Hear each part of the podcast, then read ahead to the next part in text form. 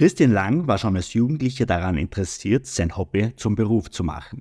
In zahlreichen Vereinen ist er nicht nur als Mitglied, sondern auch als Funktionär sehr aktiv. Und so kam es dazu, seine Leidenschaft nicht nur im privaten, sondern auch im beruflichen Kontext auszuüben. Ob es um die Ideenfindung, Entscheidungen oder spannende Diskussionen geht, sowohl im ehrenamtlichen als auch im hauptamtlichen Bereich, setzt sich Christian für seine Überzeugungen und die seiner Mitmenschen ein. Hallo liebe Flowcity Community. Super, dass du wieder mit dabei bist beim Podcast für Vereine, Funktionäre und Mitglieder. Vereinsbrust ist dein Podcast für Vereine und neben Inspiration und Unterhaltung steht vor allem eins im Vordergrund. Gemeinsam für unsere Vereinswelt, denn Ehrenamt ist Ehrensache. Vielen Dank, dass du bei uns im Podcast bist und dir Zeit genommen hast. Damit wir dich ein bisschen besser kennenlernen, gibt es wie in jeder unserer Podcast-Folge drei Fragen zum Einstieg, die du im besten Fall komplett intuitiv und spontan aus dem Bauch heraus beantwortest. Ja, sehr gerne. Freut mich, dass ich dabei sein darf.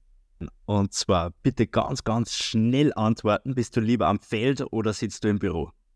Lieber am Feld. Mm, also da merkt man den landwirtschaftlichen Hintergrund schon sehr stark. Und nachdem du äh, in der Landwirtschaft sehr tätig bist, aber dennoch äh, ja, einen, einen Job als Angestellter hast, so vergleichsweise, äh, mal die Frage, bist du lieber Angestellter oder ja Selbstständiger? Also eigentlich ganz eine klare Antwort, selbstständig, nachdem ja eigentlich die ganze Funktionärstätigkeit in der Landwirtschaft nicht wirklich ein Angestelltenverhältnis ist, sondern eigentlich eine Funktionärstätigkeit die ja doch vom Angestelltenverhältnis ein bisschen abweicht, äh, bin ich eigentlich mit, mit Vollblut Selbstständiger und Landwirt, Vollzeitlandwirt. Und bist du eher am Tag mehr unterwegs oder bist du so der Nachtmensch? Mhm. Eigentlich grundsätzlich ein typischer Tagmensch, aber nachdem sie das oft mit der Funktionärstätigkeit äh, am Tag abspült, ist dann relativ oft, vor allem die Feldarbeit, auch noch in die späteren Abendstunden und in die Nachtstunden also ich bin sehr häufig in der Nacht noch mit dem Traktor unterwegs und untertags eben dann vor allem mehr in der, in der Funktionärsarbeit unterwegs. Ah, spannend. Sehr schön. Danke für den äh, kurzen und ähm, guten Einblick schon ein bisschen in dein Leben. Und wir haben dich ja eingeladen in unserem Podcast, weil wir äh, deine rege Vereinstätigkeit schon sehr lange mitkriegen und teilweise ja auch Überschneidungen gehabt haben von der Landjugend früher. Und uns und unsere Zuhörerinnen und Zuhörer würde interessieren, wie war denn so ein bisschen der Werdegang? So vom Funktionärswesen hin äh, zu, zur Politik, auch, wo du durchs Funktionärswesen reingekommen bist, quasi wie du dein Hobby zum Beruf gemacht hast.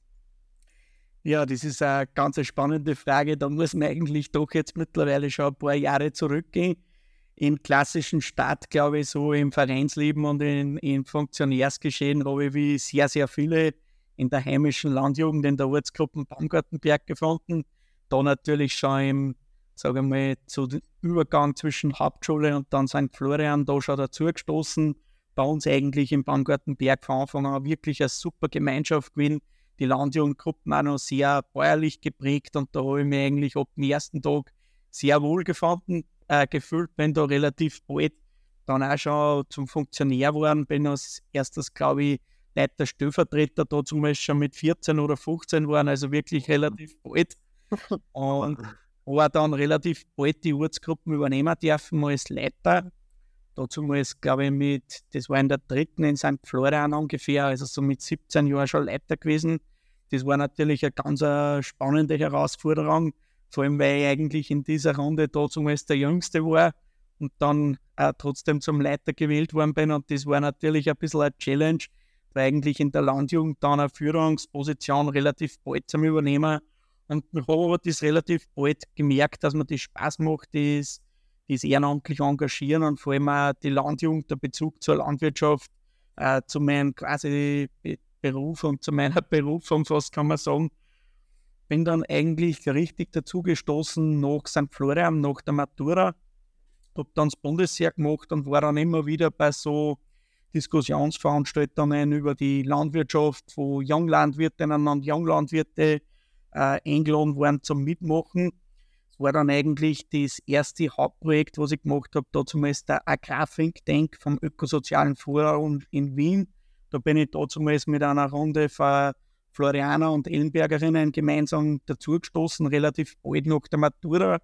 Und da habe ich irgendwie schon gemerkt, dass mir das sehr gefällt, wenn man mitgestalten, mitentscheiden kann und da eigene Ideen einbringen kann. Das war dann dazu eigentlich das ausschlaggebende Diskussionsveranstaltung, wo die damalige Agrarspitze eigentlich von Österreich, der Minister Rupprechter war das damals, der, der Bauernbundpräsident Jakob Auer und so weiter mit uns Jungbäuerinnen und Jungbauern diskutiert haben. Und ich habe mich da relativ meinungsstark eingebracht in der Diskussion und darf da äh, ein bisschen aufgefallen sein. Auf jeden Fall habe ich mich dann ein paar Tage später da der Bauernbundpräsident kontaktiert, ob ich nicht Lust hätte, da ein bisschen in der Jungbauernschaft dann so mitzuarbeiten auf Landesebene und bin dann eigentlich durch diesen Agrarthink Tank vom Ökosozialen Forum ein Zusammenschluss von verschiedenen Jugendorganisationen, wo eh die Landjugend auch ganz, ganz federführend dabei ist. Bin eigentlich durch das dann ein bisschen in diese Kreise hineingewachsen. Also war dann in der Jungbauernschaft auf Landesebene als einfaches Vorstandsmitglied dabei, war dann im Präsidium und bin eben jetzt mittlerweile seit 2018 Jungbauern-Landesobmann in Oberösterreich und auch in, auf Bundesebene als Bundesobmann Stellvertreter unterwegs und eben parallel dazu in der ganzen Landwirtschaftskammerstruktur. Also ich darf seit der letzten Landwirtschaftskammer, wo ich als jüngster Landwirtschaftskammerrat in der Vollversammlung der Landwirtschaftskammer Oberösterreich sein und bin auch im Bezirk der BWK-Obmann Stellvertreter von unserer Obfrau der Rosi Ferstel. Also somit wirklich da relativ breit unterwegs. Man kann sagen, wirklich von der Ortsgruppe bis zur Bundesebene und das ist einfach eine ganz eine Vielseitigkeit, was mir extrem taugt, weil man vor allem auch die Anliegen wirklich von der Basis, von der Ortsebene, wo die, wo die Anliegen auftreten, genau in diese Gremien dann, wo auch wirklich landwirtschaftlich was entschieden wird, auf Landes- und auf Bundesebene dann mitnehmen. Das hört sich ja extrem vielseitig an. Also wenn man da zuhört, das ist ja, ja ein Werdegang sondergleichen. Und ähm, du hast das ja erwähnt, so von der Ortsgruppe äh, zur Bundesebene und äh, auch noch äh, zurück, weil du im Prinzip wie immer äh, aktuell überall mit dabei bist. Gibt es da spezielle Herausforderungen, wo du sagst, mh, hm, auf Ortsebene, wird vielleicht auf Bundesebene ganz anders äh, gesehen oder umgekehrt? Ich persönlich bin der Meinung, dass eine der herausforderndsten Arbeiten und vor allem auch die politische Arbeit eigentlich die herausforderndste auf Ortsebene ist, weil dort einfach das Konstrukt ist, es kennt jeder jeden, bei jedem äh, Konflikt, der irgendwo entsteht oder bei jeder Meinungsverschiedenheit hat man im Grunde genommen mit Leid zu tun, mit dem man ja in der Dorfgemeinschaft ist. ist so quasi jeder kennt jeden und da ist es einfach sehr schwierig, weil umso weiter die Ebene unten ist, umso mehr ist das Persönliche im Vordergrund und umso reicher ist in der Regel die emotionale Komponente. Auf Bundesebene und auf Landesebene geht sehr viel um Sachpolitik. Da hat man auch durchaus oft Meinungsverschiedenheiten, aber die diskutiert man meistens auf fachlicher und auf sachlicher Ebene aus. Und umso weiter, was man overkommt, ist halt das sehr häufig so, dass man mit Bekannten, mit Freunden aus der Dorfgemeinde zu tun hat und umso schwieriger ist es oft, dass man politische Entscheidungen trifft, weil man es halt einfach nicht immer jedem recht machen kann.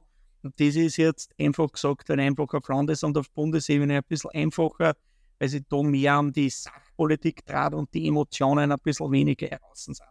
Das ist für mich persönlich einmal ein bisschen die Herausforderung auf der Ortsebene, weil man halt wirklich bei den Entscheidungen meistens die Personen, die dahinter stehen, gut kennt, weil man mit denen oft sogar befreundet ist weil das Bekannte sind, die man aus den Vereinen, aus der Feuerwehr, aus der Musik kennt. Und das ist halt einfach schwieriger, da dann vielleicht äh, irgendwem zu sagen, dass dieses Projekt, das er sich da wünscht und das umsetzen möchte, aus irgendwelchen Gründen nicht geht.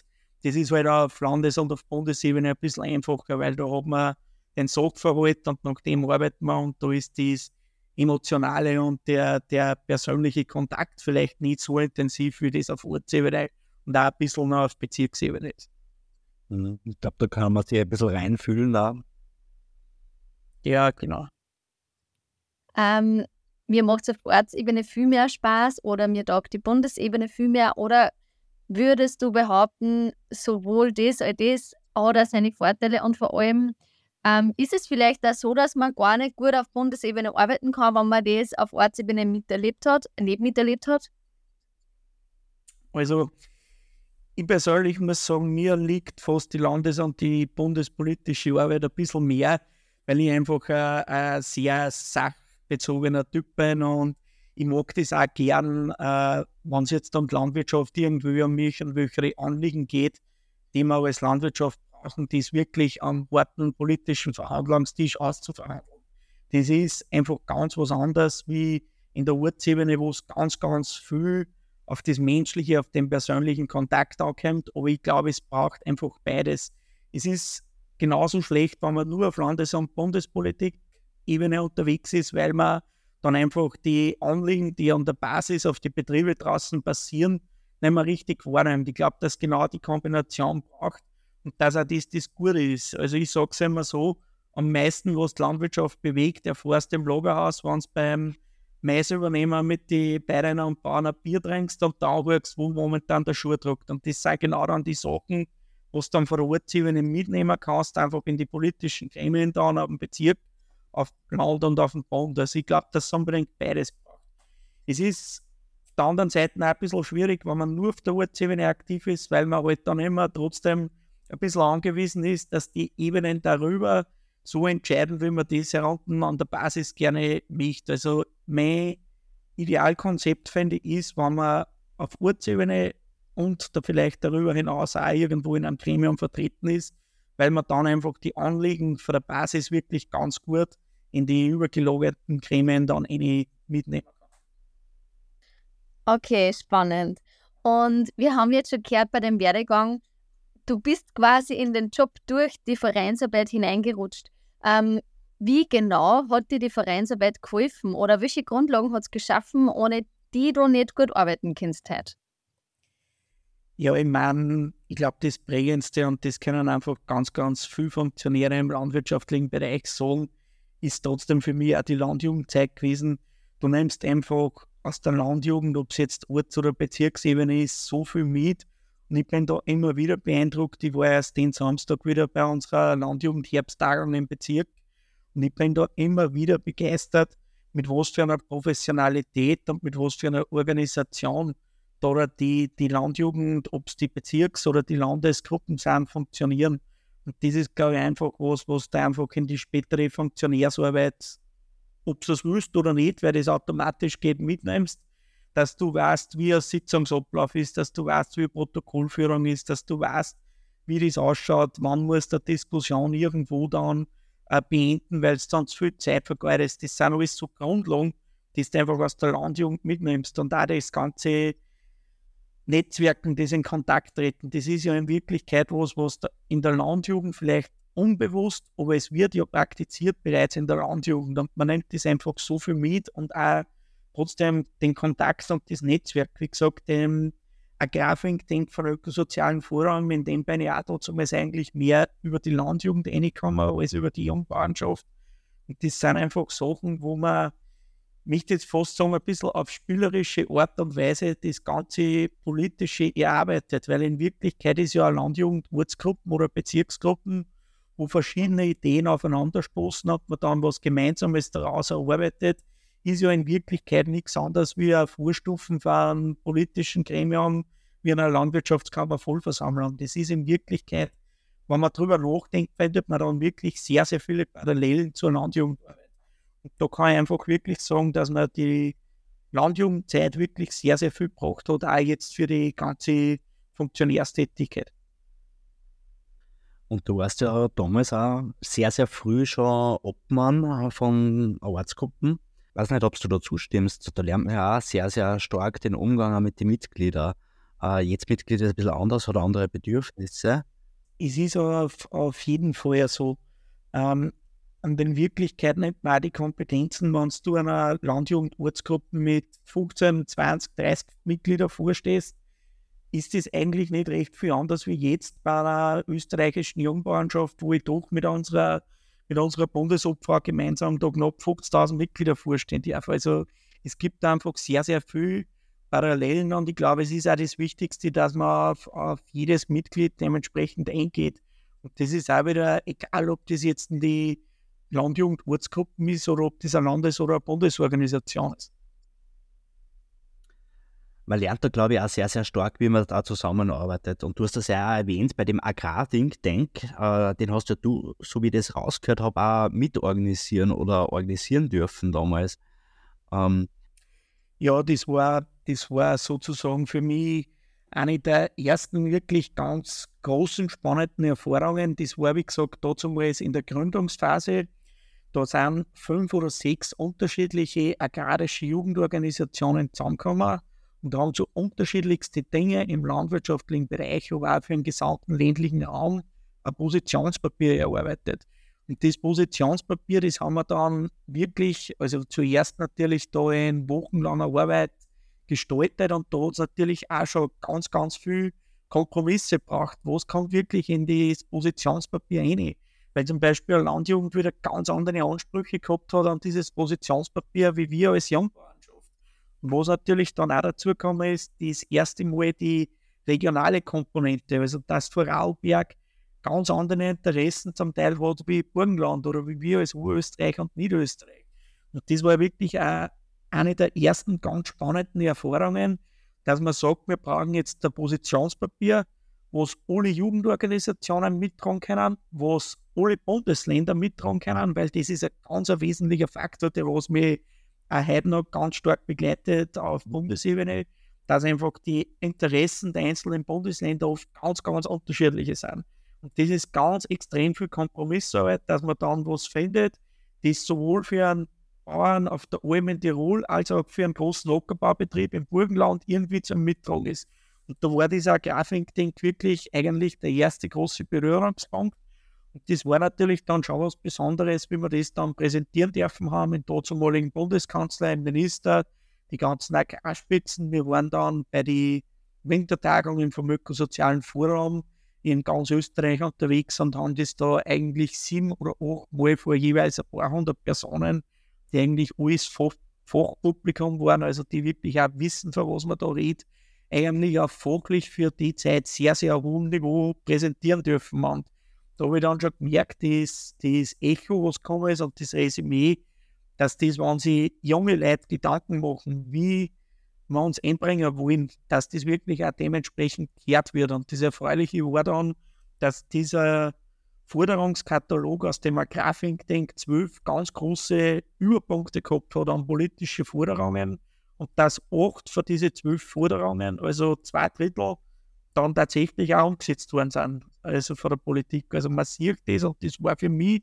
so ein wenig ein Aha-Effekt, dass man sieht, äh, dass die Politik auf das dann durchaus hört und sich junge Leute Gedanken machen und das zu Papier bringen und das dann auch einfuhren. Und das war eigentlich dann für mich so ein wenig der Punkt, wo ich gesagt habe, okay, ja, das taugt mir, wenn ich mich einbringen kann, da, da tue ich weiter, das gefällt mir. wow, es ist uh, toll, wenn man das hört. Okay, da kann man sich wirklich als, als Jugendlicher oder generell in der Gesellschaft einbringen, auch im Vereinswesen und kann dann so viel bewirken. Also wenn man sich das so überlegt, das ist ja mehr wie grandios. Und Christian, du bist ja Landesobmann von den Jungbauern in Oberösterreich. Jetzt kennen das vielleicht einige von unseren Hörern gar nicht. Äh, wie, wie, ist denn äh, die Organisation Jungbauern bei euch äh, oder generell so ein bisschen, gibt es da Ortsgruppen oder wie, wie, schaut das aus?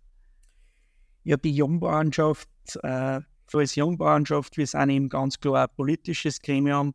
Wir sind da im Bauernbund zugeordnet als Jugendsektion und sind sonst von der Struktur relativ ähnlich organisiert. Natürlich weit nicht in so einem großen Umfang wie die Landjugend, sondern wir haben unser, unser Gremium, unser erstes vollständiges auf Bezirksebene. Das heißt, wir haben in jedem Bezirk einen Bezirksvorstand und dann in jeder Gemeinde in Oberösterreich einen gewählten Jungbauernvertreter, also einen sogenannten Jungbauern-Ortsobmann, aber keine Ortsgruppen in der Regel. Also es gibt ein paar Ausnahmen, wo es durchaus auch in Ortsgruppen organisiert ist, in großen sogar. Aber in der Regel haben wir nur einen Vertreter pro Ortsebene und dann eben das erste Gremium auf Bezirksebene und dann Land und Bund schaut so ähnlich aus wie bei der Landjugend. Da haben wir eben dann einen Landesvorstand und ein Präsidium, das ist noch mal ein bisschen ein engerer Vorstand. Da bin ich mit meinen drei Stellvertreter, also drei Landesobmann-Stellvertreter und ich, wir bilden das Präsidium und dann eben mit den Bezirksobleuten und mit einigen kooptierten Mitgliedern aus allen landwirtschaftlichen Bereichen bilden wir dann den Landesvorstand. Auf Bundesebene gibt es genau dasselbe, einen, einen Bundesvorstand und wieder ein Bundespräsidium. Da steht aktuell die Karina Reiter aus Salzburg, ist Nationalrätin, steht da aktuell als Bundesobfrau vor und ich darf ihn da die Funktion des Bundesobmann-Stellvertreters innehaben seit circa zwei Jahren. Ähm, Christian, ich wollte vorher noch fragen, du hast ganz viel von der Landjugend erzählt. Ich weiß aber privat, du bist in anderen Vereinen tätig. Würdest du sagen, die Vereinsarbeit generell ist einfach sehr dienlich für das spätere Berufsleben und wenn ja, warum? Ja, auf jeden Fall. Und ich glaube, erstens einmal für, für den weiteren Beruf sowieso, also gerade wenn man so im Funktionärsbereich dann tätig ist wie ich, da sowieso, weil einfach, wie ich vorher schon gesagt habe, zum Manuel einfach extrem viele Parallelen gibt und man das Erlernte aus der Landjugend quasi eins zu eins in die Funktionärsarbeit mitnehmen kann. Aber auch in jedem anderen Beruf bin ich überzeugt davon, dass die Kompetenzen, was man die Vereine erlernt, und Denji hat ja gesagt, nachdem wir aus derselben Gemeinde sind und uns ja auch da privat sehr gut kennen, äh, dann neben der Landjugend und neben der Ortsbauernschaft natürlich auch noch bei uns bei der Feuerwehr, bei der Jagd, bei der Ortsbauernschaft, beim Bauernbund. Also wie es halt so klassisch in so einer Tour von Landgemeinde ist. Also das Einzige, wo ich nicht dabei bin, ist Musi und, und der Kameradschaftsbank, glaube ich, im Bauernberg. Sonst bin ich überall Mitglied und ich glaube, dir geht es auch nicht recht viel anders, Ingi. Und das ist, glaube ich, einfach auch das, was dieses Dorfleben und was so eine kleine, ländlich geprägte Gemeinde ausmacht das ist einfach auch das Schöne, weil im Endeffekt jeder jeden kennt und äh, die Vereine untereinander so stark vernetzt sind. Und das ist einfach die Kompetenzen, was man da erlernt. Äh, die sind, glaube ich, einfach unverzichtbar. Und das ist auch nicht umsonst so, dass jeder Arbeitgeber in Wirklichkeit bemüht ist, dass er Leute kriegt, die sich auch irgendwo ehrenamtlich engagieren, weil er weiß, das sind Leute, die in der Regel mehr dann als ihre Pflicht, die sich ehrenamtlich engagieren und, und die nicht bei jedem Handgriff irgendwo fragen, wie wird man das abgegolten, sondern die einfach auch wirklich die Gemeinschaft oft im Mittelpunkt sitzen. Und die sind einfach Leute, die sind gefragt, die sind gefragt in der Arbeitswelt, die sind gefragt in der Gesellschaft und äh, wir haben leider Gottes so auch weniger, muss man auch ehrlich sagen, weil es gibt sehr, sehr viele Vereine, wo Nachwuchsprobleme haben. Da sind wir zum Glück am Land heraus noch etwas in einer glücklicheren Lage, aber man merkt es durchaus auch, dass es Vereine gibt, die was über mangelnden Nachwuchs durchaus jammern. Mhm. Ja, jeder, der in Vereinen tätig ist, ähm, kann das am eigenen Leib spüren. Nichtsdestotrotz wird es Vereine hoffentlich immer geben, denn jeder, der dabei ist, weiß warum. Äh, da bedarf es überhaupt keine Erklärung. Und ich bin auch voll deiner Meinung, man kann sich so viel mitnehmen aus dem Verein für den Beruf, für das andere Privatleben, für andere Vereine. Ganz egal, was man lernt, immer was dazu und auch in jedem Verein. Und genau, wir hätten, Manni, hast du eine Frage? Eine Zahlenfrage. Genau. Christian, du darfst dir jetzt eine Zahl zwischen 1 und 30 äh, überlegen und hinter jeder Zahl steckt eine Frage und die bekommst du dann von der Angelika gestellt. Ja, dann nehmen wir mal meine Glückszahl, die 9. Die 9. Okay. Sehr gut. Ähm, sehr gut. Die 9 ist eine Frage, die, glaube ich, gut zu dir passt. Und zwar, was war die bisher größte Herausforderung im Vereinsleben? Boah, das ist eine gute Frage. Herausforderungen sind ja grundsätzlich, wenn man in der Politik aktiv ist, fast eine alltägliche Herausforderung, eine alltägliche Konfrontation. Aber ich sage mal, wir haben die letzten paar Jahre die gesamte Jungbauernschaft auf Bundesebene sehr stark umstrukturiert. Und was war der größtes Learning dabei? Das habe ich vorher auch schon kurz einmal gesagt. Das Spannendste ist das, wenn du von neun unterschiedlichen Bundesländern neun unterschiedliche Stellungnahmen hast und dann einen Kompromiss zu finden, der für alle neun Bundesländer zum Mittragen ist. Also das war, glaube ich, das, was ich aus der Sache am meisten mitgenommen habe, dass man sehr viel Kompromisse oft eingehen muss und man aber man am Anfang oft das, das Ziel nicht ganz so vor Augen hat, aber dann, wenn man Schritt für Schritt weiterarbeitet und äh, da gemeinsam an einem Projekt arbeitet, dass man das dann wirklich sehr gut umsetzen kann. Und da das Endresultat dann ein sehr anschaubares ist. Sehr gut. Das ist ja am Ende vom Tag die Hauptsache. Genau so ist Sehr schön. Ja, vielen Dank für deine Ausführungen, für den Einblick in dein Leben, sowohl privat als auch beruflich. Und vor allem, dass du das so positiv ähm, dargestellt hast, wie viel man sich aus Vereinen mitnehmen kann, aus der eigenen Funktionärstätigkeit. Ähm, ich hoffe oder wir hoffen, dass das ganz viele andere Funktionäre ansteckt und dass du da einfach Motivation geschürt hast. Vielen Dank fürs Dabeisein. Auch Dankeschön und weiterhin viel Spaß und, und gutes Gelingen in der weiteren äh, Vorstandstätigkeit. Voll gerne. Dankeschön für die Einladung. Hat mich sehr gefreut. Und auch euch weiterhin viel Erfolg. Ich beobachte ja das gerne auf Social Media, wie ihr aktiv seid. Und das ist echt lässig, was ihr da macht. Viel Freude und viel Erfolg weiterhin. Dankeschön. Danke an euch da draußen. Teil gerne dieses Interview, wenn es dir gefallen und dich inspiriert hat. Abonniere uns und gib uns deine Bewertung auf Spotify, iTunes oder wo auch immer du uns gerade hörst.